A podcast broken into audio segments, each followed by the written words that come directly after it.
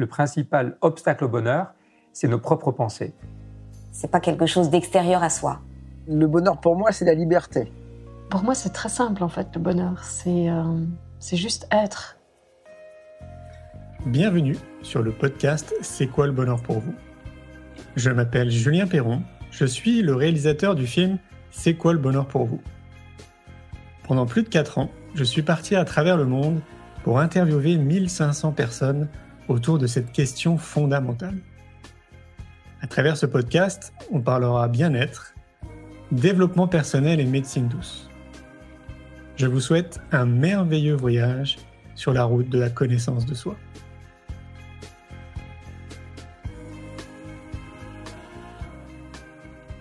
Aujourd'hui, j'ai le plaisir de recevoir Armel Six.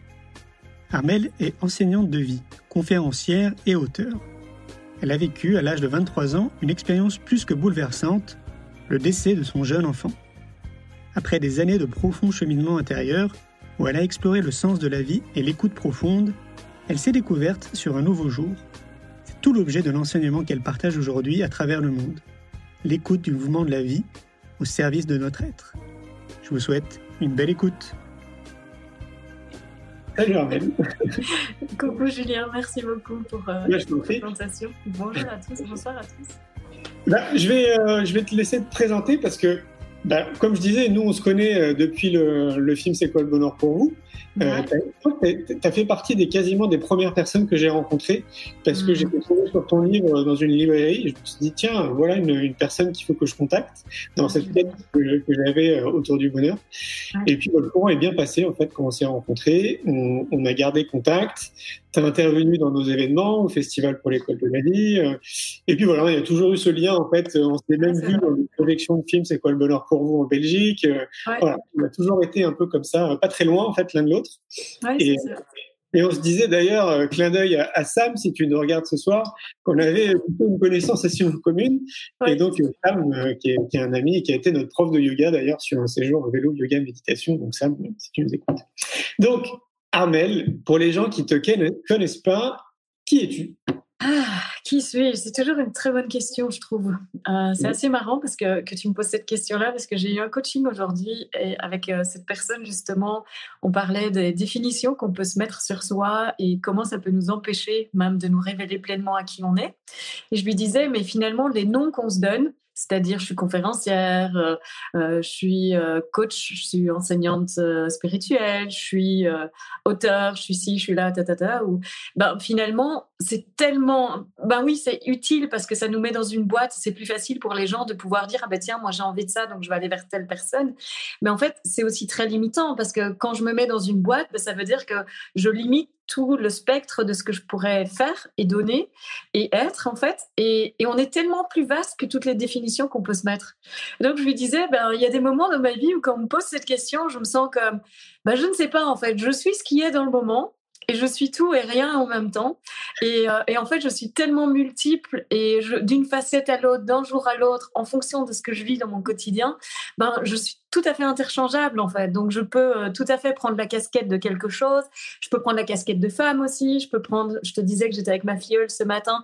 Ben voilà, je peux prendre la casquette de marraine et puis m'éclater comme une folle. Et elle était là hier soir et par exemple, on, on, on parlait euh, belge, donc on prenait notre accent belge, bruxellois toutes les deux et on riait comme des Donc voilà, en fonction de, ce, qui, va se passer dans le moment, finalement, la définition peut être différente. Mais on est, je suis tellement plus vaste, mais on l'est tous en fait. Et, c'est vraiment ça que j'a- j'apporte et que j'invite euh, dans le quotidien. Donc euh, voilà, aujourd'hui j'ai envie de dire ça en fait. Je suis limitée, je suis ce qui se passe dans le moment.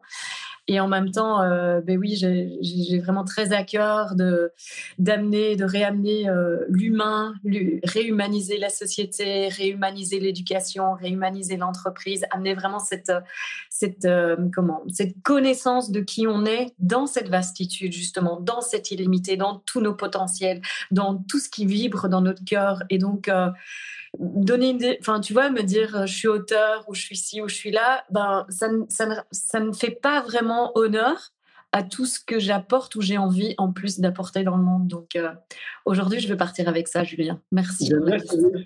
Moi, moi, quand on me pose la question, je dis que je me considère comme un citoyen du monde, avant tout. Excellent. Excellent. bah parce que c'est ce que je ressens profondément et je vois pas. Enfin, s'il faut donner une définition, j'ai du mal à imaginer autre chose. À part les autres étiquettes, chef d'entreprise, etc.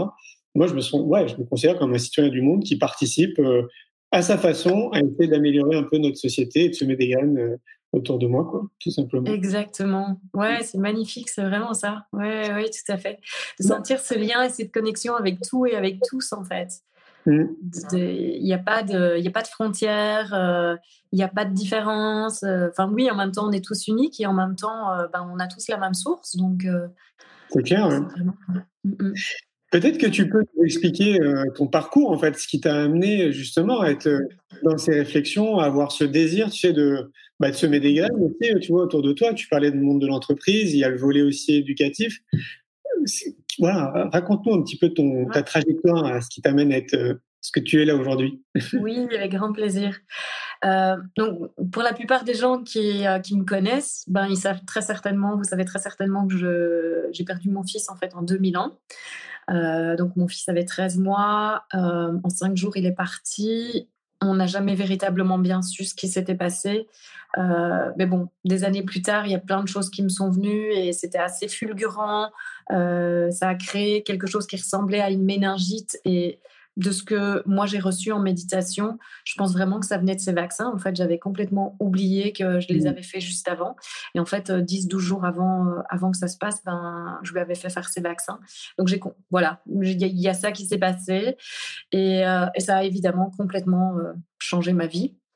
Euh, alors, parfois, ça fait bizarre aujourd'hui de continuer à dire que c'est ça qui a changé ma vie et que c'est ça qui fait qu'aujourd'hui, parce que ça fait tellement d'années et en même temps, ça fait tellement partie de qui je suis et je n'ai que de la gratitude en fait pour lui. Alors, Évidemment, si on me posait la question, tu préférerais pas qu'il soit là que d'avoir vécu cette vie? Bah oui, je, préférerais honnêtement euh, le voir aujourd'hui à 20 ans et puis voir le jeune homme qui serait et voir ce qu'il créerait dans sa vie. Parce que quand je voyais le petit bout qu'il était à 13 mois déjà, il était plein de vie et hyper joyeux, c'était magique à vivre. Mais en même temps, je dois dire que la réalité, elle est qu'il n'est plus là et que grâce à ça, ça m'a complètement ouvert sur une autre euh, facette de la vie. Ça m'a montré que la vie était précieuse, ça m'a fait vivre la vie de façon encore plus intense, ça m'a permis de contacter comme une urgence de vivre, de vraiment dire euh, ah ouais, ça m'a fait prendre conscience de tous mes rêves oubliés, en fait, de tous les rêves qui étaient morts en moi. Ça m'a donné envie de les raviver, de les ranimer, et puis ça m'a fait surtout tomber plein de peurs et d'imitations que j'avais à l'époque parce que avant lui, j'étais quand même super timide. Euh, J'imaginais pas vivre ailleurs que dans ma ville natale et je détestais aller vers les gens. Donc il y a quand même un peu, il y a eu du changement quand même, hein, on peut le dire. et, euh, et du coup, en fait, euh, oui, je n'ai que de la gratitude parce que j'ai vraiment l'impression qu'on s'est tous les deux donné naissance. Tu vois, je lui ai donné naissance et en mourant, il a donné naissance à celle que je suis aujourd'hui. Donc euh, voilà, il y a eu beaucoup de chemin. Ça m'a emmené à un moment, euh, ça m'a vraiment recontacté avec ma voix intérieure, avec la voix de la sagesse, ce que j'aime appeler aussi notre GPS en nous. Euh, et en fait, ben, ça fait maintenant 19 ans que je vis ma vie comme ça et ça a été juste spectaculaire. On en parlait un tout petit peu, de vivre vraiment dans l'écoute, dans la spontanéité du moment, dans là où la vie m'invite, de ce qui se passe. Et finalement, ben, tout ça m'a amené sur un chemin profond d'éveil à ma vraie nature, de me retirer pendant cinq ans de la société avec comme seul objectif de m'éveiller à ma vraie nature, de méditer du matin au soir, d'apprendre à vivre en présence au quotidien, d'être, de vivre au service pendant pendant quatre ans dans une communauté où la seule chose qui, qui m'importait c'était d'être au service parce que le jour où j'ai goûté à ça, à ce que c'était d'être de donner à quelque chose qui était plus grand que moi, en fait, sans chercher quoi que ce soit en retour, de juste donner pour donner, ça a complètement donné du sens à ma vie, en fait. Le jour où j'ai commencé à faire ça, j'étais oh, waouh, je crois que je suis née pour ça, en fait. C'était mmh. vraiment euh, le truc waouh, c'est juste magique, quoi. Donc, ça m'a vraiment ouvert le cœur et ça m'a permis de découvrir ce que c'était de vraiment donner. Pas donner dans le sens de qu'est-ce que je vais pouvoir obtenir de ça, mais donner juste pour donner et combien ça ouvre le cœur. Et j'en parle beaucoup encore aujourd'hui parce que pour moi, je pense que tout le monde devrait passer par une expérience pareille pour se rendre compte véritablement, puis tu l'as bien vécu dans dans toutes les interviews que tu as fait autour du monde, en fait. Hein. Euh, même si tu en as fait un DVD euh, après, que tu en as fait un film et que tu en as fait tout ça, tu as vraiment euh, donné sans compter, de, quand tu vois toutes les vidéos qu'il y, a sur, qu'il y a sur Internet, de tout ce que tu as apporté au monde, c'est vraiment cette dévotion à servir quelque chose qui est plus grand et sans chercher de retour, et puis d'en faire quelque chose qui va finalement éclairer, ouvrir, égayer ce monde, l'humaniser, enfin rendre des possibles possibles en fait. Et, euh, et donc c'est clair, ça a fait énormément partie de ma vie, ça fait toujours partie de ma vie, comment je la vis aujourd'hui, de vraiment euh, cette envie plus que jamais d'être au service, euh, de voir aussi, d'ouvrir ses possibles constamment, de changer toutes ces perspectives. Et c'est vrai que tout ce chemin de, reconnexion à ma vraie nature, pour moi, a été un, un tournant, un tournant définitif, j'ai envie de dire, parce qu'il y a vraiment eu un, en avant, un après. Il y avait avant, il y avait euh, de la souffrance et je comprenais pas trop mon expérience. Et puis il y a vraiment eu un moment où, ben, quoi qu'il se passe dans ma vie aujourd'hui, c'est ok. En fait, il y a plus jamais de problème. Ça ne veut pas dire qu'il y a plus d'émotions. Ça ne veut pas dire que la vie est rose tous les jours. Ça veut dire que la vie est ce qu'elle est et que quoi que ce soit qui se passe, ben, c'est ok comme c'est en fait. Et mmh. puis finalement, ben, je dirais aujourd'hui par rapport à peut-être ce que j'ai dit dans, dans la vidéo et l'interview que tu avais fait de moi, finalement le bonheur, est-ce que c'est pas l'attitude qu'on a par rapport à la vie? Parce que la vie, elle va toujours être ce qu'elle est, mais comment on va choisir de la vivre et l'attitude qu'on va avoir par rapport à tout ça, c'est ce qui fait notre joie, c'est ce qui fait la paix qui est là, et c'est ce qui fait notre bonheur finalement. Parce que s'il n'y a plus jamais de problème, quelles que soient les circonstances de la vie, je crois que c'est ça le bonheur et la paix en fait. c'est intéressant de revenir sur la définition que tu nous avais donnée euh, dans le film. Parce qu'on pourrait d'ailleurs même inviter les gens à se poser la question ce soir, hein, c'est quoi le bonheur pour vous? Posez-vous cette question. Et je trouve ça intéressant qu'elle puisse évoluer. Moi, ma définition, elle n'a pas évolué avec le temps. Tu vois, elle est restée quand même assez identique parce qu'elle est très proche de mes besoins. En fait, pour moi, le bonheur, il est rattaché à mes besoins et mes besoins sont extrêmement primaires. C'est manger, dormir, voyager, être en contact avec les gens, l'amour, l'amitié. C'est, pour ça, en fait, que, que ça n'a pas évolué, je pense, parce que je suis toujours dans cette dynamique. Quoi. Euh, ouais. je pense que de manière très raccourcie, pour moi, c'est ça, ça le bonheur. Mmh. Mais je te rejoins magnifique, Julien. Je te rejoins sur une autre chose, c'est le côté euh, de donner. Euh, ce matin, je donnais une interview euh, pour un sommet autour de, de la famille et de l'éducation, et je parlais de ça encore parce que j'en parle aussi très souvent, parce que mmh. en fait, à mon sens, dans l'idéal, et là on va peut-être parler un peu d'éducation, il faudrait accompagner en fait les enfants le plus tôt possible à se révéler dans ce qu'ils sont réellement, tu vois, dans leur être en fait, dans, leurs expériences, parce que potentiellement ils peuvent en avoir plusieurs. Et donc je me laisse penser que si ces enfants plus tard en tant que jeunes adultes ou adultes mettent à contribution leur talent justement pour les autres en fait, pour le bien commun, ben, ils seront totalement dans cette euh, dévotion, dans ce, dans cette idée qui rejoint une grande étude d'ailleurs autour du bonheur, que à partir du moment où tu mets à contribution tes talents pour les autres, pour l'humanité, pour tes voisins, pour peu importe en fait, tu es dans cette démarche de tendre vers du bonheur parce que ça t'apporte énormément. Et donc ouais, 100% là-dessus. Et d'où le d'où l'éducation. On nous apprend pas ça en fait quand on est jeune. Non, pas du tout. Et, souvent, moi, en fait, euh, même je me souviens, au tout début de mon chemin spirituel, j'avais peur, j'avais peur de recevoir, par exemple, et, euh, j'étais pas très à l'aise avec l'idée de donner et recevoir parce que j'avais vraiment un aspect très euh comment Il y a un échange en fait. Tu vois, il y a, c'était comment Je sais plus le mot exact.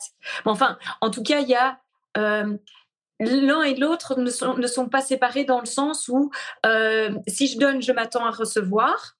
C'est ce que j'avais connu euh, de mon éducation. En fait, je voyais ça chez, chez, ma mère, par exemple. Hein. Euh, elle donnait, mais elle s'attendait à ce qu'on reçoive, à, à ce qu'on lui donne en retour. Et donc, il y avait toujours cette espèce de, je sais pas, de truc pas très net, en fait, dans l'énergie, de toute façon.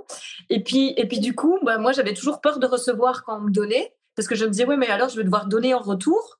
Et, je me disais mais c'est pas très juste parce que donner c'est un truc à un sens en fait. Tu donnes parce que tu as envie de donner. Et, euh, et donc j'avais euh, comme une connaissance enfin comme un truc intuitif par rapport à donner qui avait cette couleur là et en même temps de mon éducation c'était pas du tout ça en fait. Il n'y avait pas de selfless giving comme on dit en anglais de donner euh, indépendamment. Pardon? Donner juste pour donner Exactement, c'était ça. Et, je trouve que c'est super important parce que ça change complètement la coloration de notre vie. Et, euh, ça me fait penser, du coup, tu vois, tu avais mis euh, sur euh, l'affiche du live qu'on parlerait probablement de l'école du mouvement de la vie, qui est l'association d'éducation au bonheur, justement, que moi j'ai créée.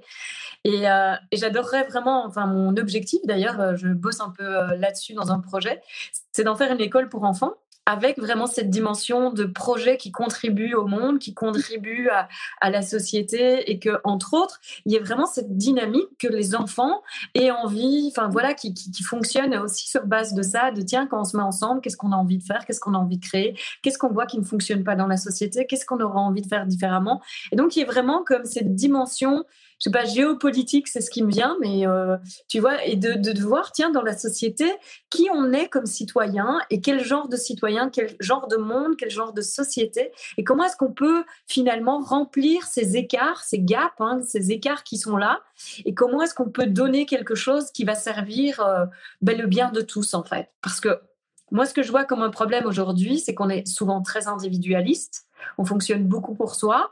Et puis justement, ben, il n'y a, pas nécessairement cette dimension plus élevée Hein, et, là, j'ai envie de parler un peu de spirituel parce que je crois que ça fait aussi partie de euh, ce qui fait qu'on peut être mal dans la période qu'on traverse aujourd'hui. C'est que si on n'a pas cette dimension spirituelle et qu'on voit juste ce qui se passe, ben, ça peut être super effrayant ce qu'on traverse aujourd'hui. Si on a une dimension plus élevée euh, que juste ce qui se passe euh, dans le quotidien, mais qu'on voit que ok, il y a, y a un plus grand ordre des choses, il y a quelque chose qui se passe qu'on ne peut pas comprendre, mais intuitivement, on peut juste s'en remettre à quelque chose de plus grand et juste savoir, OK, les choses se passent exactement comme elles doivent se passer. Il n'y a pas d'erreur en fait dans le grand plan de la vie. Euh, eh bien, je sens que je trouve que là, il y a vraiment une paix qui peut se trouver et quelque part, on peut se reposer sur le fait que tout va dans la direction dans laquelle ça doit aller. Et du coup, on n'est pas dans la peur, on n'est pas dans l'angoisse, on n'est plus dans le même euh, stress, on n'est plus en train de chercher nécessairement des certitudes, on peut davantage se poser et du coup vraiment être à l'écoute de qu'est-ce que j'ai envie de donner à ce moment qu'est-ce que je peux recevoir aussi de ce qui est en train de se passer. Et c'est vraiment cette dimension moi, que j'aimerais amener euh, dans l'école que j'aimerais créer. C'est, c'est vraiment cette dimension spirituelle aussi, mais d'être à part entière, en fait, comme tu disais, de citoyen du monde, d'être à part entière, de citoyen de la vie, enfin, tu vois, d'avoir toutes ces dimensions qui sont réunies et de voir, mais sur base de ça, qu'est-ce qui m'habite en fait? Et comment est-ce que chacun, chaque personne, chaque accompagnant peut soutenir ce mouvement naturel de la vie en chaque enfant pour faire finalement de ce monde euh, ce qu'on sait tous qu'il peut devenir. Hein. Bah oui, c'est sûr. Hein. Là, tu, prêches un convaincu. Hein. Tu sais, moi aussi, j'ai un projet depuis cinq ans d'ouvrir une école, l'école de la vie. Donc, euh, on se rejoint parfaitement. Euh, la, notion pour moi qui est peut-être encore un peu difficile, peut-être moins en Belgique, tu me diras, mais en France, c'est sur le côté spirituel. En tout cas, tu mmh. sais, le, mot spirituel en France, il est mal étiqueté. Euh, il est étiqueté New Age, tout ce que tu veux, mais il a une connotation un peu péjorative. Et, euh, et je pense qu'en France, ça serait trop délicat en fait d'apporter cette, cette notion. Je pense qu'on peut l'aborder, mais pas forcément en la citant. C'est-à-dire que c'est plutôt en, en, fonction des personnes, des, des, acteurs qui seraient présents et qui participeraient euh, à ce projet. À mon avis, euh, on, on, peut l'aborder, ouais, mais sous un angle très différent. Enfin, peut-être qu'en Belgique, c'est différent. Je ne sais pas, toi, tu veux la créer où d'ailleurs, cette école? Peut-être que c'est en France, je ne sais pas. En Belgique? Non, non, non, en Belgique. Je suis, euh, je suis, je suis revenue me poser en Belgique euh, et puis là, je sens que c'est vraiment ici que j'ai envie d'être. C'est ici que j'ai envie aussi euh, de, de, poser ça. Il y, a, il y a quelque chose, j'ai comme reconnecté vraiment à ma terre natale ces derniers temps et merci au confinement parce que ça m'a beaucoup aidé. Moi qui euh, étais sur les routes euh, tout le temps, euh, je dois avouer que je... c'est assez délicieux en fait d'être ici. Je viens de me poser dans ma nouvelle maison depuis trois semaines et je, suis vraiment ah trop trop heureuse quoi. Ouais, c'est vraiment ah, chouette, je suis trop contente. Ah oui, c'est vraiment très récent, plus trois semaines, d'accord. Ouais, ma nouvelle maison, oui. Pendant le, oui, oui, c'est ça. Et voilà, c'est super chouette, je suis vraiment contente. Et puis, euh, et puis oui, pour parler du spirituel, je ne sais pas si euh, le nommer comme ça serait d'emblée euh, quelque chose qui serait où les gens seraient ouverts à ça, mais mais en même temps, je sens que ça a besoin d'être nommé aussi parce que pour moi, le spirituel c'est juste l'humain en fait. Je crois qu'il faut changer la vision de ce qu'on imagine être spirituel. Être spirituel, c'est simplement être humain J'ai l'impression que, en fait, on est une partie quand on est juste humain, quand on n'a pas justement cette dimension spirituelle. Euh, c'est-à-dire qu'on n'est qu'une partie de qui on est, tandis que quand on se reconnecte aussi à cette partie spirituelle, on est un être humain. D'ailleurs, c'est pour ça qu'il y a les deux, quoi. Enfin, tu vois, il y a être et humain. Et donc, je crois que, enfin, en tout cas, moi, je me sens à cet endroit-là, d'avoir envie vraiment de, de ramener aussi cet espace-là dans notre quotidien, d'une façon qui peut être acceptable et entendue euh, par tous, peut-être pas nécessairement en poussant des portes. De toute façon, chacun poussera les portes qu'il a envie de pousser. On peut rien forcer, puis je suis là pour convaincre personne. Mais, euh, mais je suis sûre qu'il y a quelque chose à faire d'une façon qui peut, euh, qui peut toucher les gens et à voir. Est-ce qu'en effet on nomme le côté spirituel ou alors est-ce qu'on parle de être dans, dans enfin voilà, il y a certainement des façons de nommer en tout cas qui peuvent moins faire peur aux gens mais aussi, euh, je trouve que ça doit faire partie de, de ce, qui, euh, de ce qui est promu euh, malgré tout dans l'école. Bah oui, c'est clair. Il y a, d'ailleurs une citation qui dit Est-ce que le 21e, siècle sera spirituel ou pas quoi? Mmh. Ah ouais, Mais c'est vrai qu'il faudrait redéfinir le mot spiritualité, hein, parce que très clairement, comme je le disais, il, est vraiment, il y a vraiment une connotation très péjorative hein, sur, sur ce mot-là. Est-ce que tu, peux nous parler un peu plus peut-être de, l'école, justement, du mouvement de la vie, qu'on comprenne euh, ce que c'est? Ok. Bah pour l'instant, euh, c'est mon association. J'ai créé une association il y a cinq ans d'éducation au bonheur, euh, d'éducation au bonheur, d'éducation à l'écoute de soi et à la pratique de la présence au quotidien. Donc pour moi, c'est vraiment dans cette optique, toutes mes formations, toutes les formations que je donne font partie de ça. Et donc aujourd'hui, ben, c'est euh, un espace symbolique puisqu'il euh, n'y a pas de lieu spécifique, mais j'ai eu envie de la nommer école du mouvement de la vie parce que j'ai vraiment envie qu'à un moment, elle devienne un, lieu physique. Et donc, euh, donc j'ai envie d'aller plus loin que, que ce soit juste, tu vois, là par exemple, il y a déjà la formation en ligne qui s'appelle Grandir ensemble, qui est vraiment une formation à la parentalité consciente, tu parlais du livre tout à l'heure, ou à l'éducation consciente, parce que c'est vrai que c'est surtout adressé aux parents, mais c'est clairement aussi pour les enseignants, les éducateurs, tous les gens qui sont dans, euh, dans l'éducation en tout cas, et avec cette dynamique de ramener la présence, l'écoute et l'authenticité, c'est vraiment les trois grands axes euh, de ça dans la parentalité, dans l'éducation. Euh, donc, donc ça, pour moi, c'est vraiment un volet important. Je, sens, et je suis sûre que tu, tu penses la même chose, enfin, ou en tout cas à ta façon, qu'il n'y a rien à faire. Les enfants sont le futur de l'humanité on doit les accompagner, on doit leur donner de nouveaux possibles et puis surtout leur permettre d'être eux. Je crois, je crois qu'aujourd'hui, on n'en est plus dans une éducation. Enfin, moi, je vois beaucoup ça avec ma filleule, par exemple, euh, dont j'ai parlé qui a 18 ans. Ça fait 6 ans que je lui dis, euh, ma chérie, euh, voilà, quand, quand, quand, tu sens que tu n'es pas d'accord avec quelque chose, c'est super OK que tu, que tu le dis, c'est super OK que tu réagisses, pas en étant euh, irrespectueuse ou quelque chose comme ça, mais en tout cas de, de, faire entendre ce qui est juste pour elle, de faire entendre quand elle se sent pas respectée, justement. J'ai souvent dit à ma maman, je dis, tu sais, ce que tu as réussi à faire partiellement avec moi, parce que déjà moi je réagissais, je dis, tu n'arriveras plus à le faire avec elle, parce que c'est vraiment elle, en fait, et mon neveu qui m'ont vraiment beaucoup appris j'avais déjà une intuition par rapport à cette génération. Je dois dire que j'ai été quand même touchée beaucoup par la mort de mon fils. Ça m'a beaucoup révélé et éveillé aux enfants. Euh, pas dans le sens où j'essayais de combler quelque chose, mais c'est comme si ça a vraiment mis mon attention sur euh, plein de choses. Et j'ai souvent eu envie de donner des groupes philosophiques pour enfants. Et puis, je pense que j'étais juste pas prêt à l'époque. Je suis partie sur mon chemin spirituel. Il s'est passé tout ça. Mais j'ai vraiment beaucoup vu avec ma fille et mon neveu tout ce qu'ils avaient en eux, en fait, la sagesse qu'ils avaient en eux, comment ils faisaient confronter mes parents, comment ils venaient confronter leurs parents, et comment tout ça était très juste, parce que moi, je le voyais dans un espace différent, j'étais un peu en recul, et du coup, je voyais véritablement comment ils étaient alignés, comment ils étaient connectés, comment ils allaient toujours taper dans les failles de chacun, comment ils allaient taper dans, dans les blessures de chacun, et donc à chaque fois, ils venaient vraiment quelque part comme des enseignants, je dis pas que eux-mêmes avaient pas des choses à apprendre, certainement, euh, mais j'ai toujours été en soutien de ce qu'ils vivaient, justement parce que je voyais la justesse de tout ça. Alors, ça ne veut pas dire qu'il n'y a pas des moments où je disais à ma fille, là, je trouve que tu vas trop loin, ou tu vois, là, je trouve que c'est pas juste la façon dont tu parles à ta maman ou à mamie ou des choses comme ça. Mais, euh, mais j'ai été beaucoup en soutien et je lui rappelais toujours, ma chérie, sache une chose, c'est que tout ce que tu veux est possible. Il, ne lâche jamais tes rêves qui que ce soit peut te dire que c'est pas possible, arrête de rêver, laisse tomber ça. Je dis, ne les crois pas. Moi, je te dis que tout ce que tu veux, c'est une graine de possible qui est en toi. La vie l'a mis là pour quelque chose, c'est pour ça que tu rêves de ça. Donc ne lâche surtout jamais. Et je vois qu'il est vraiment comme ça, en fait. Aujourd'hui, tu vois, c'était trop beau, j'ai adoré. On était à table, on était en train de prendre euh, un petit déjeuner. Et alors, euh, elle était avec son amoureux. Et, et alors, il y a son papa qui l'appelle et qui dit euh, Ah, ma chérie, est-ce que tu as reçu la photo du chien? Puis elle dit Comment ça, la photo du chien? Et puis alors, il lui fait Ben oui, j'ai acheté un chien. Elle dit Quoi? T'as acheté un chien? Et alors, euh, c'était trop beau parce qu'elle raccroche, enfin, je, fais plus court, elle raccroche et elle fait oh, Mana, tu sais quoi? Ça faisait 15 jours que je lui parlais du chien. Ça veut dire que à chaque fois que je veux quelque chose, il faut que j'en parle et que j'en parle et que j'en parle et que j'en parle. Et ça vient. Je lui fais Oui, c'est ce que je te dis depuis 6 ans, ma chérie. Oui, c'est ça.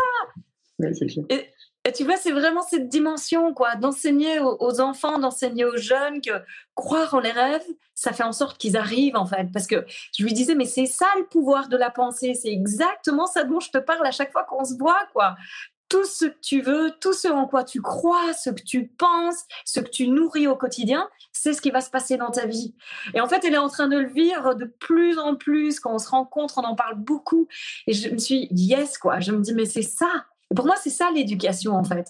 C'est élever les enfants à tous les possibles et à tout leur potentiel qui sommeille en eux et qui ne demandent qu'à avoir une main finalement euh, bienveillante et guidante qui dit va par là, oui, évidemment que tu peux y aller. Va par là, mais oui, évidemment que tu peux y aller. Tu sais, tu as juste à souffler quelque part sur euh, euh, ce vent de tous les possibles et ça leur fait comprendre que ah oui, en fait, je peux vraiment y aller. Et puis même s'ils se plantent, ils apprennent de toute façon. Bah oui, c'est clair. Est-ce que tu penses que c'est euh, possible dans notre système actuel? Tu veux dire par rapport à quoi? Système éducatif? D'apporter en fait cette dimension justement, parce que enfin là, pour le coup, une fois de plus, tu prêches encore un convaincu. Euh, est-ce que ah, ah, ah ben voilà. tu prêches un convaincu. Euh, la question, c'est est-ce que tu penses qu'on peut amener cette dimension dans notre système? Tu vois, est-ce qu'on est-ce que ça te semble faisable Est-ce que qu'on est obligé pour ça de créer des écoles nouvelles ou des écoles alternatives? Ou est-ce qu'on est-ce que tu penses qu'on a cette possibilité de l'intégrer dans notre système actuel, l'éducation nationale? Eh ben, écoute, mon grand rêve, moi, ce serait vraiment d'aller donner des formations, des conférences aux enseignants directement. Parce que je crois en effet qu'on peut créer des nouveaux systèmes, puis j'ai vraiment envie de faire ça aussi. Mais je crois que la chose la plus puissante, finalement, c'est de rentrer dans le système actuel et de lui permettre d'évoluer, parce que je crois qu'il y a plein de bonnes choses là-dedans. À la base de tout ça, je pense qu'il y a aussi euh, une inspiration, une envie euh, d'évolution, une envie euh, finalement de faire participer tout le monde à cette société. Donc je crois qu'il y a aussi ça. Et si on peut aller, moi je crois que ça, ça joue à peu de choses en fait. Si on peut aller rallumer la flamme en chacun de cette flamme, parce qu'on a tous un enfant rêveur en nous. Et si on peut aller rallumer la flamme chez les enseignants et leur montrer qu'en fait, c'est pas nécessairement, euh, c'est pas nécessairement uniquement, en tout cas, leur formation et ce qu'ils ont appris qui va faire la différence, mais c'est comment ils vont être dans leur classe qui va faire la différence. Et donc, finalement, leur donner ce qu'ils ont envie, parce que je crois que ce qui est très difficile pour les enseignants aujourd'hui et ce qui fait qu'ils sont en burn-out, bah, c'est la pression qu'ils ont par rapport au, par rapport au programme, mais c'est aussi le fait qu'ils n'ont pas l'impression qu'ils peuvent être eux-mêmes. Or, je pense que ce n'est pas vrai. Je pense qu'on peut véritablement, il y, a, eu des documentaires qui ont été faits aussi par rapport à ça, euh, je pense qu'on peut vraiment être qui on est et que c'est nos croyances qui font qu'on n'arrive pas à être qui on est. C'est pas le système, tu vois. Le système, il est ce qu'il est, mais donner le pouvoir au système de nous empêcher d'être qui on est, c'est faux en fait. C'est nous rendre victimes de quelque chose et c'est ne pas reconnaître le pouvoir justement dont je te parlais, le pouvoir de la pensée, le pouvoir créateur qu'on a. Et je crois que justement, si on pouvait tous et chacun retrouver notre autorité intérieure, retrouver notre pouvoir créateur, on pourrait pleinement changer le système de l'intérieur. Et puis après, peut-être qu'il y aurait quand même malgré tout des écoles, euh, des écoles autres et puis d'autres possibilités, d'autres potentiels. Mais euh, en tout cas, il y aurait autre chose déjà dans le système actuel. Mais euh, voilà, comment? Bah, je crois que, je sais pas, parfois je me dis, il y a deux solutions. Soit on, rentre par la porte où on va chercher le point commun et, on, va à cet endroit-là et puis on, laisse passer petit à petit euh, la poudre de magie euh, qu'on distille à travers, euh, justement, à travers l'inspiration qu'on peut donner nous-mêmes par cette flamme qui est allumée en nous. C'est-à-dire euh, dans des façons concrètes, euh, avec des choses très pragmatiques et des choses comme ça, mais qui malgré tout distillent cette énergie, euh, cette énergie de magie, cette énergie de tous les possibles, cette énergie de, de, de, de, vraiment commencer à comprendre comment la pensée fonctionne et ce genre de choses-là. Donc de façon assez pragmatique, assez concrète, avec des mots justement qui vont pas faire peur, et donc de pas nécessairement dire qu'on va révolutionner les choses, mais juste qu'on va apporter un petit plus par rapport à ce qui se passe, par exemple, pour euh, aider les gens en burn-out, pour euh, euh, remettre de la joie dans l'enseignement ou des choses qui potentiellement peuvent amener plus dans, dans l'éducation. Ou alors, c'est carrément être complètement hors de la boîte est tellement hors de la boîte que ben ça donne à, ça donne à penser différemment et que peut-être il y a une personne qui à un moment dans l'éducation nationale va être touchée par ça et, euh, va se sentir allumée par ça et va prendre le projet en fait et va dire mais oui on y va quoi. Hmm. Et euh, je, ne suis pas toujours sûre de ce qui est le mieux. Moi, moi j'ai plutôt tendance à être hors de la boîte, mais j'ai la capacité aussi de, de, jouer au caméléon. Donc je me dis, euh, si c'est par cette porte-là qu'il faut rentrer, pourquoi pas aussi bah, moi, je, moi, je l'observe euh, dans les deux sens, en fait, parce que euh, maintenant, j'ai cette opportunité d'être en contact avec et le monde institutionnel et, euh, et les gens qui sont un peu à l'extérieur. Donc, du coup, j'observe et, et, je discute avec les deux. Euh, ce qui est chouette, c'est que tout le monde va dans la même direction. Donc euh, globalement, euh, voilà, il y a vraiment un chemin qui est, unique. Donc euh, si on se revoit dans 15 ans pour parler de sujets éducatifs, tu verras qu'il y a plein de belles avancées et que ça se verra en fait vraiment hein, par les citoyens, par les enseignants, etc. Donc ça c'est plutôt la bonne nouvelle. Après, on est encore à un stade aujourd'hui où ça devient vraiment, et c'est globalement, on peut même le généraliser aux citoyens. C'est très souvent des initiatives personnelles. C'est-à-dire qu'un enseignant qui va essayer de mener des expériences au sein de sa classe, c'est un peu ce que tu soulignes, c'est-à-dire c'est à un moment donné un citoyen qui a eu, euh, je sais pas, qui s'est éveillé à quelque chose, qui a eu un déclic et qui s'est dit tiens, bah pourquoi pas, euh, écoute, je m'en fiche du regard des autres. Euh, moi, ce truc-là, ça, ça, me branche bien, je vais l'essayer dans ma classe. Et donc euh, si on synthétise vraiment, on peut dire qu'il y a les 50% des enseignants qui sont dans cette démarche. Et puis 50% qui sont peut-être pas encore prêts, euh, faut encore semer des graines pour ouvrir un peu plus les consciences, pour qu'ils essayent aussi et qu'ils accordent du crédit à, leur, euh, leurs camarades ou à, leur, euh, leurs collègues. Euh, mais c'est vrai que voilà, globalement, la situation est quand même plutôt positive il faut encore continuer à semer des graines comme tu le fais toi de ton côté, comme nous on le fait, ouais. comme acteurs le font. Et c'est comme ça qu'effectivement les choses vont vraiment bouger de plus en plus. Oui, tout à fait. Et tu vois, quand je t'entends dire ça, moi ce que je vois en fait euh, véritablement, c'est oui, euh, qui donnent du crédit à leurs collègues, mais je crois c'est aussi qu'ils se donnent du crédit à eux. En fait, je crois que là où la personne, l'enseignant, peut-être a du mal à changer, c'est parce que on ne lui a pas appris à écouter sa petite voix intérieure.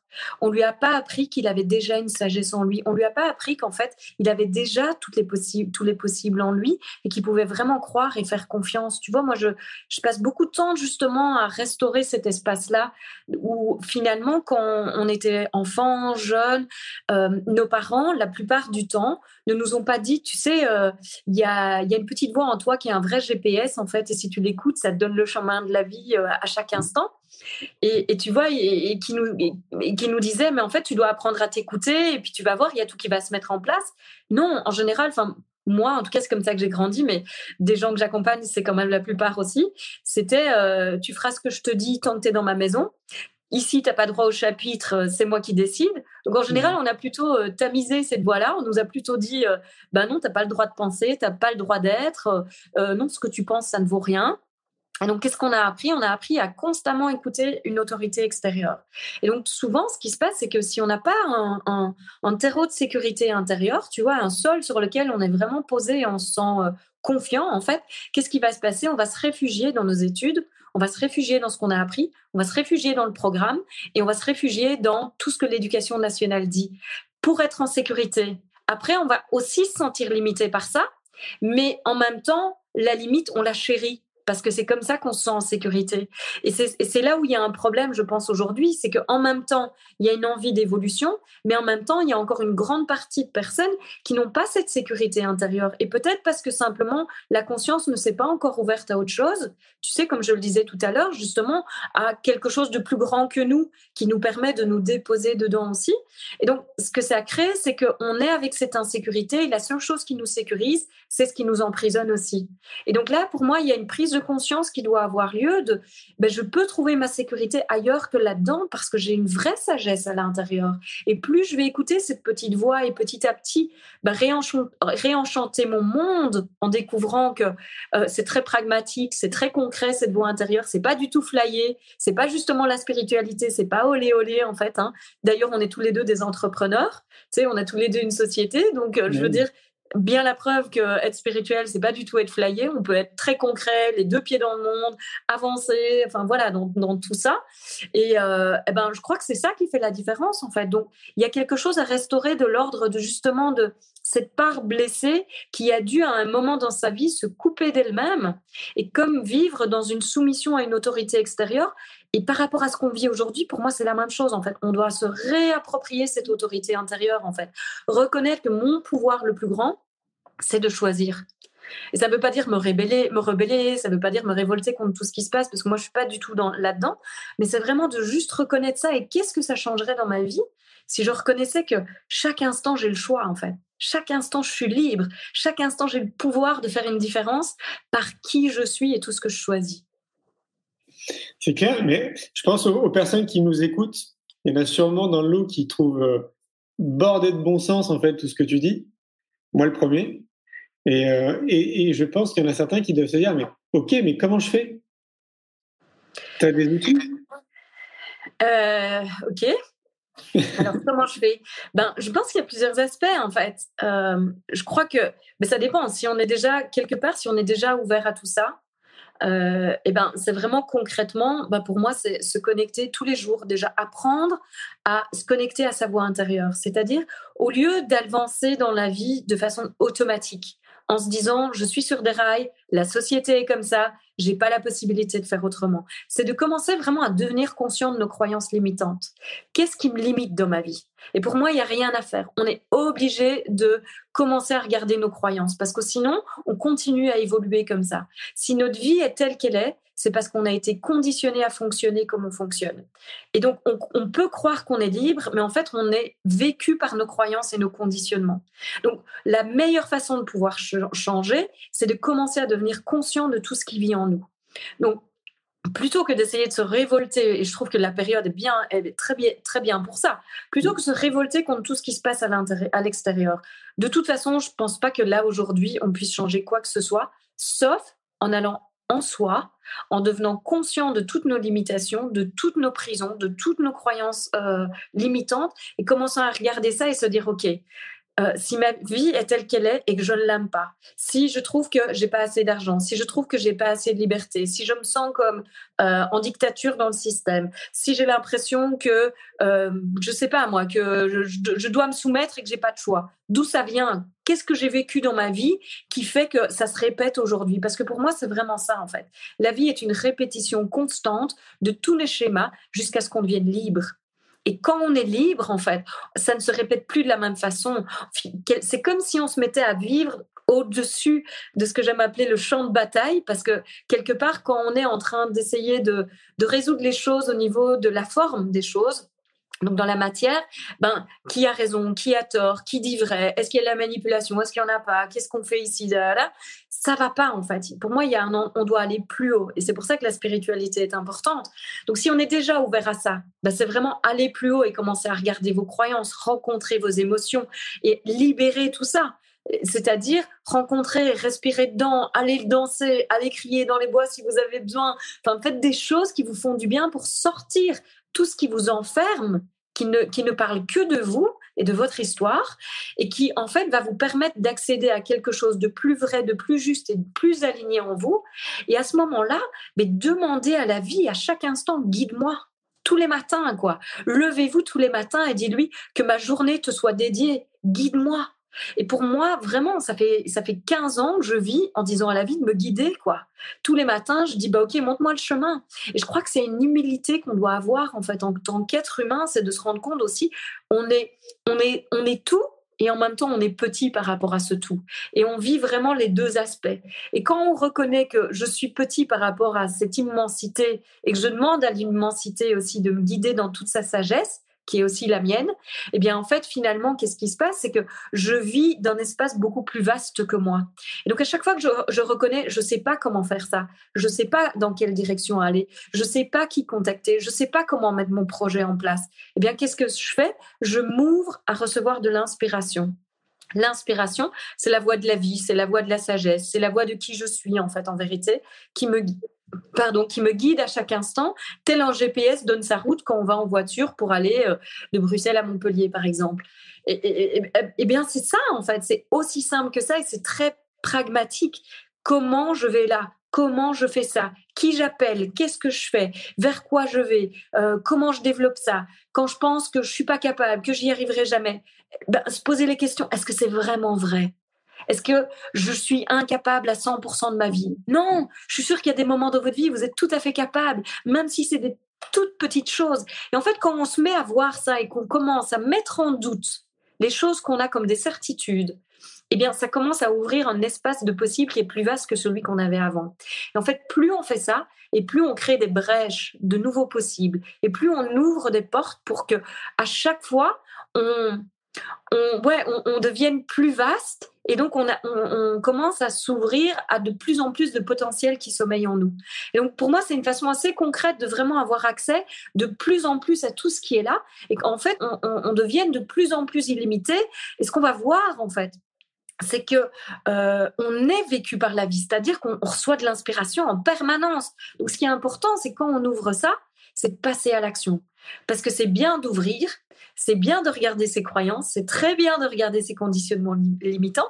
Si vous n'êtes pas encore là, c'est très bien de méditer aussi et puis de faire vraiment de l'espace en vous. Et même si c'est deux, trois minutes, deux, trois fois par jour, c'est génial. Si vous n'avez pas l'habitude, c'est très bien de commencer par ça. Mais c'est pas assez. Si on s'arrête là, c'est pas assez. En fait, il y a un moment où quand vous avez ouvert tout ça, passez à l'action. Parce que la vie va venir vous, vous donner des actions. vous allez être inspiré, vous allez avoir envie de faire des choses. Et si vous restez là, vous allez vous sentir coincé et vous allez de nouveau vous sentir mal. Parce que vous n'allez pas au bout du mouvement. Et passer à l'action, c'est mettre en action l'inspiration, c'est-à-dire que vous mettez l'être que vous êtes en action. Et donc, vous êtes constamment dans cette expression de la totalité de ce que vous êtes. Et pour moi, l'écoute, hein, c'est véritablement ça. Et, c'est comme ça que je la vois et que je l'enseigne, c'est que quand on se met à écouter notre voix intérieure ou la sagesse ou notre GPS, euh, en fait, ce qui se passe, c'est qu'on est constamment connecté à son être. Parce que notre voix intérieure, c'est vraiment la voix de ce qu'on est de plus vaste, qui nous enseigne qui on est et à comment le vivre dans la forme concrète des choses, dans la manifestation, dans la matière, en fait. Et pour moi, c'est vraiment euh, l'aspect le plus pratique et concret de finalement euh, ben, s'éveiller à notre vraie nature. En fait, c'est la pratique spirituelle par excellence, mais qui en même temps est très concrète et pragmatique. Oui, je suis d'accord. Dans, le, titre, l'école du mouvement de la vie, il y a le mot mouvement. Et, euh, je sais que tu aimes bien danser. Oui, tout à fait. Est-ce que, ça fait partie des outils qu'on peut recommander aux gens de, de se lâcher, en fait, tu vois, de danser euh, là où ils veulent, dans la nature, je sais pas, peu importe, ouais, on peut, on peut leur recommander Ah oui, oui, carrément. La semaine dernière, j'étais dans ma cuisine et euh, j'étais en train de danser, j'avais mis la musique à fond et je me dis ah bah oui, il faut que je partage ça aussi en fait parce que vraiment movement of life, c'est pas juste euh, ou danser, c'est pas juste un moment comme ça dans une pratique, c'est la même chose pour la méditation en fait. C'est mais lâchez-vous quoi. Lâchez toutes les retenues que vous avez, soyez la vie à chaque instant et laissez vivre cette joie qui vous habite en fait. Arrêtez de vous retenir, arrêtez de vous faire petit, arrêtez d'essayer de cadenasser ça dans un contexte bien particulier. C'est ce que je disais avec les définitions en fait. C'est que on peut méditer à chaque instant dans sa vie, on peut méditer en faisant la vaisselle, en se brossant les dents, on peut méditer en, nettoyant, euh, en passant l'aspirateur, on peut danser en passant l'aspirateur, en se brossant les dents, en faisant la vaisselle, en cuisinant à n'importe quel moment. On peut aussi faire ça quand on attend au supermarché, quoi. On n'est pas obligé d'être impatient, en fait. Quand on est impatient, qu'est-ce qui se passe véritablement? En fait, ce qui se passe, c'est qu'on est bourré d'énergie, et on n'est pas en train de la mettre en mouvement. Donc, si vous écoutez vraiment le mouvement qui vit en vous, la plupart du temps, vous allez avoir envie de bouger. Et, donc, qu'est-ce qui se passe? Si vous êtes impatient, ben, demandez-vous qu'est-ce que je ne suis pas en train de faire que la vie m'invite à vivre là maintenant? Vous allez voir, vous allez plus vous trouver impatient en fait. Vous allez comprendre qu'il y a de l'énergie qui vous traverse en permanence parce qu'on est la vie, on est connecté donc à ça, et que quand on écoute vraiment ce mouvement, ben on n'a pas de retenue.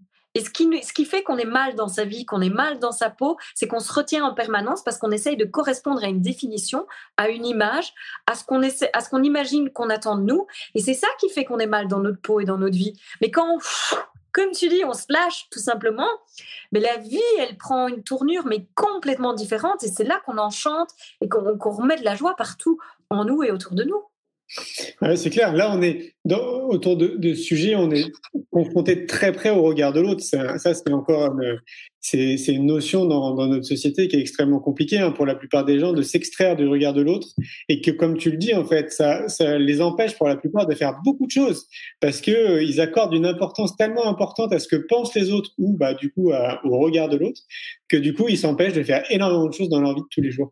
Comment on peut, à ton avis, justement, enfin moi j'ai des idées, hein, mais d'après toi, on peut euh, s'extraire justement du regard de l'autre et de se lâcher en fait, clairement. Ouais, tout à fait. Euh, ben la première, la première chose que j'avais envie de te demander, c'est ah ben c'est quoi tes idées à toi?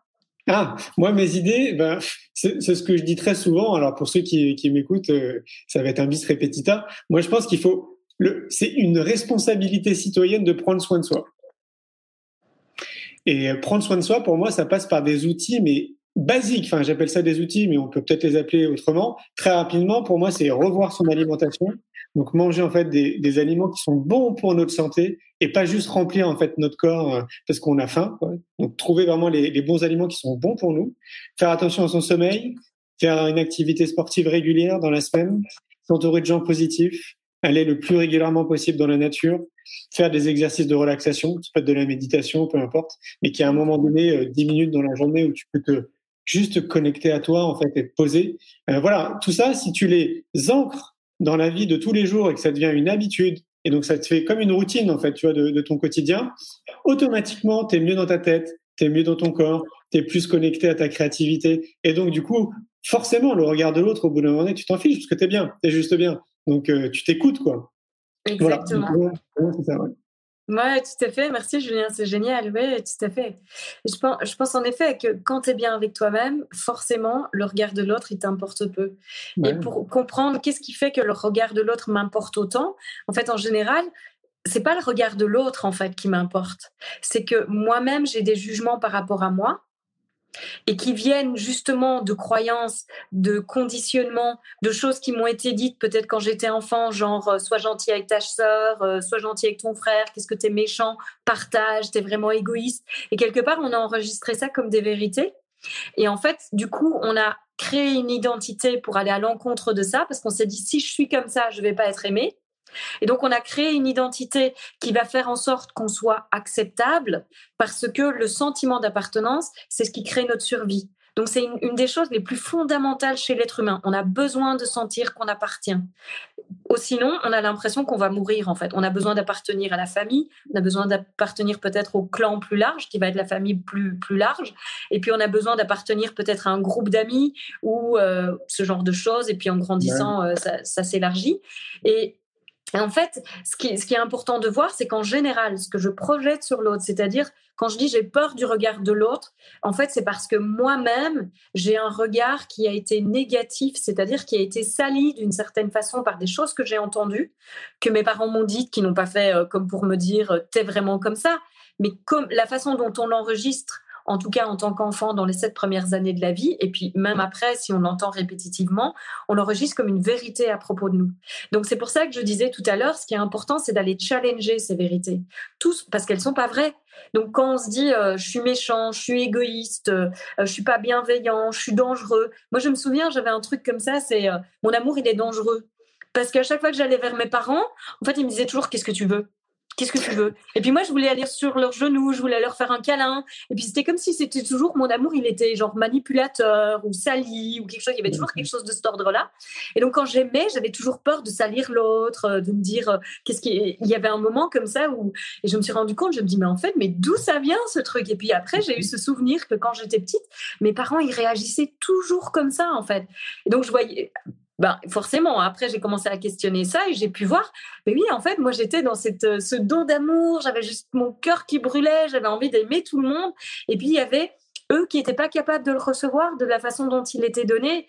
Et du coup, leur interprétation de ce qui se passait a créé une croyance en moi. J'en ai fait une identité. J'ai cru je suis ça. Et du coup, ça s'est répété dans ma vie. Et il y avait constamment des gens, même des amis, mais aussi des hommes avec qui j'étais en couple, qui me ramenaient toujours ce truc-là. Je me dis, mais d'où ça vient? Pourquoi je répète toujours ce truc-là? Et finalement, c'est quand on vient le challenger, c'est-à-dire, bah, est-ce que c'est vrai? Est-ce que c'est vraiment vrai que mon amour, en fait, il pourrait euh, salir? Est-ce que c'est vrai qu'il pourrait être dangereux? Est-ce que c'est vrai à travers de tout ça que j'essaye de manipuler? Et quand tu vas nettoyer le filtre à travers lequel tu te regardes. Donc moi, c'est vraiment quand j'ai nettoyé ce filtre-là que j'ai retrouvé mais la pureté de mon cœur, quoi. Et du coup, j'ai l'impression que mon amour, il a pu se donner encore de façon beaucoup plus vaste et encore plus démesurée finalement, et où j'ai retrouvé cette pureté enfantine en fait. Et quelque part, je crois que c'est ça on doit prendre conscience pour lâcher justement ce regard de l'autre, cette importance du regard de l'autre, de comment je me vois. Donc que les gens vraiment allez regarder comment vous vous voyez, comment vous vous regardez, qu'est-ce que vous n'aimez pas chez vous, parce que ce que vous n'aimez pas chez vous, c'est certainement quelque chose dont vous avez fait une vérité qui n'est absolument pas vrai à propos de vous. Et si vous vous mettez à le regarder, à oser le questionner, vous allez vous voir que véritablement, vous pouvez vous libérer de ça. Et la question la plus essentielle à cet endroit-là, et, je pense vraiment qu'elle est importante, c'est de vous demander, est-ce que c'est vrai à 100% Ça veut dire que pour qu'il y ait quelque chose qui soit vrai, ça doit être vrai tout le temps ou ça peut pas être vrai? Parce que s'il y a une fois où c'est pas vrai, c'est pas la vérité. La vérité ne peut être quelque chose qui est 100%. La vérité, c'est pas à moitié vrai. C'est pas possible. C'est comme être enceinte. On est enceinte, mais on n'est pas enceinte. On peut pas être à moitié enceinte. Donc, la vérité, c'est pareil, en fait. Soit c'est 100%, soit c'est 0%. Et donc, si vous venez questionner ça, c'est-à-dire de vraiment vous dire, est-ce que c'est vrai que je suis pas capable? Est-ce qu'il y a des moments dans ma vie? Et ça peut être un truc tout bête, quoi. Regardez, par exemple, euh, je sais pas, vous avez planté un clou, vous l'avez planté au bon endroit. Quand vous avez mis votre tableau, vous avez vu que c'était droit, c'était magnifique. Eh bien, ça, c'est une preuve qu'il y a un moment dans votre vie, vous avez été capable.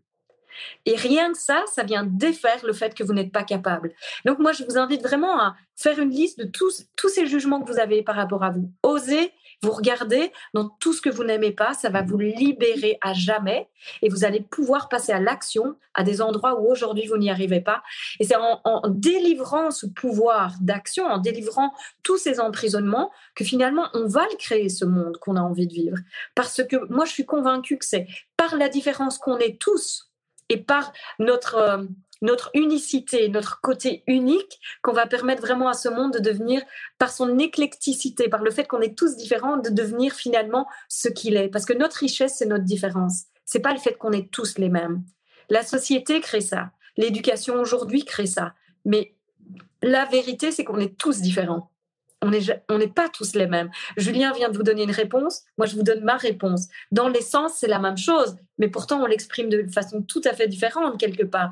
Lui, il parlait des valeurs tout à l'heure par rapport au bonheur, il est toujours vrai par rapport à ses valeurs, donc sa, définition ne, change jamais. Et moi, bah, finalement, il y a des choses qui ont changé. Il y a eu un moment, c'était ça, et c'est toujours vrai, mais en même temps, il y a quelque chose de plus vaste encore et quelque part qui est plus juste encore aujourd'hui. donc finalement, ce qui est important, c'est que vous voyez que on a chacun quelque chose qui sommeille en nous, qui est une graine de possible et qui va permettre à ce monde de ouais voilà de vraiment s'éveiller dans, dans une autre façon d'être, dans, dans, une liberté parce que nous on se, on se libère en fait. Ouais, c'est ça et bien comprendre que on est conditionné qu'on le veuille ou non dès le départ par l'école, par nos parents, par le pays dans lequel on grandit, euh, par euh, l'environnement dans lequel on se trouve. Il y a un conditionnement et que qu'on se trouve en France ou n'importe quel autre pays dans le monde, c'est comme ça. Donc déjà le comprendre et se dire ok moi j'ai envie de me déconditionner de tout ça parce que ça me correspond pas au final, c'est peut-être déjà le premier pas. Quoi. Exactement, tout à fait. Parce que c'est pas quelque chose de mal. Il faut pas non plus en vouloir à ses parents, il faut pas en vouloir au pays, il faut pas. Il y a, y a, personne à blâmer en fait. Ça fait vraiment partie du système de construction de l'être humain. Donc quand on comprend que c'est normal, bah, à partir du moment où on voit que on commence à prendre conscience de ça, puis on se sent limité, c'est ce que je dis toujours. Tu vois, j'aime utiliser l'image.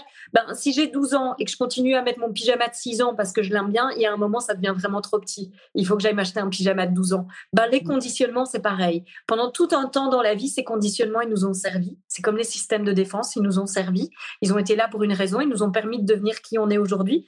Puis si aujourd'hui, on se rend compte qu'on est prisonnier, qu'on n'est pas libre, qu'on n'est pas bien dans sa vie, qu'on n'est pas bien dans sa tête ou dans son corps, la meilleure chose, c'est de se mettre à questionner tout ça et de se dire, ben, peut-être en fait que je suis dans mon pyjama de 6 ans alors que j'en ai 12. Et donc, du coup, qu'est-ce que je fais? Mais je vais m'en acheter un nouveau. Donc forcément, ben, je commence à, explorer des nouveaux possibles. Et donc là, les nouveaux possibles, c'est devenez conscient de vos conditionnements parce que c'est la chose qui va vraiment vous libérer. J'aime bien cette idée euh, du pyjama, je vais me garder ça en tête. Ouais, vas-y. Peut-être que. Est-ce qu'il y a un copyright sur le pyjama ou est-ce euh, Non, allez, je te l'offre. tu, tu, peux l'utiliser, Julien. euh, ça passe vite, euh, Armel. Mais oui, j'ai vu. Comment on fait pour te contacter pour les gens qui aimeraient rentrer en contact avec toi, suivre tes formations, enfin te contacter, en fait, tout simplement? Bah, Écoute, déjà par Facebook. Donc, Facebook, j'ai mon profil privé Armel Six c'est à 5000, donc j'ai des dizaines de demandes d'amis tous les jours. Malheureusement, je ne peux pas y répondre. Mais allez sur ma page publique Armel Six Movement of Life. Et euh, de toute façon, je publie aussi tout là. Et puis, ça me ferait vraiment plaisir de pouvoir euh, à un moment passer de mon profil privé à la page publique parce que du coup, je vais pouvoir euh, ben, recevoir et puis partager avec beaucoup plus de personnes.